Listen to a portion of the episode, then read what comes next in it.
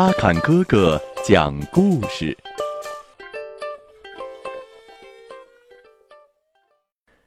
小朋友们，你们好，欢迎收听阿坎哥哥讲故事。今天我给大家带来的故事，名字叫《会打鸣儿的大老虎》。老虎是动物之王，他说：“嗯。”我也要像人一样有个长字。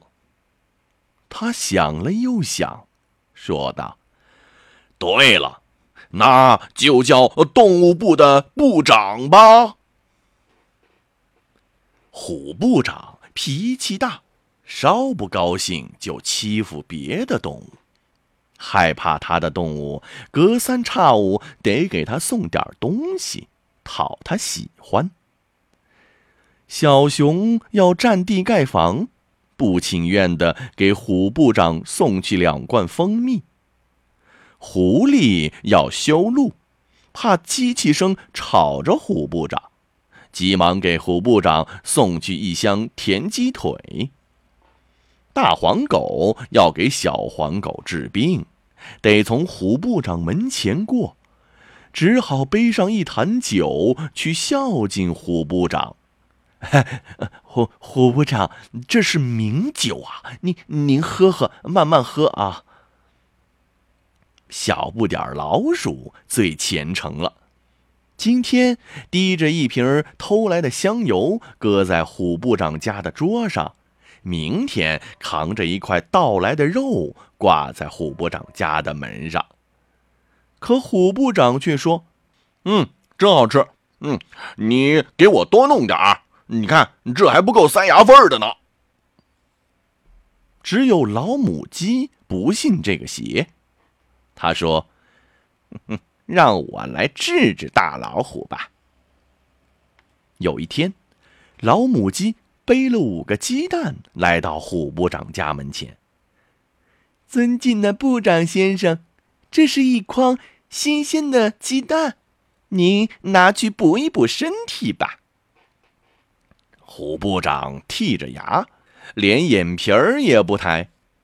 啊，放下吧，放下吧。老母鸡走了以后，虎部长把这五个鸡蛋连皮带壳都吞了下去。过了几天，虎部长听到自己肚子里有鸡在叫：“哦哦哦哦，咦咦呀，哦哦哦，啊！”是公鸡打鸣儿的声音。后来，这种声音越来越大，而且是早晚不停的打鸣儿。哦哦哦！咦！哦哦哦！这一下可把虎部长弄得烦透了。他不停的抓挠自己的肚子，毛都抓没了，肚皮都抓流了血。可肚子里照样哦哦哦！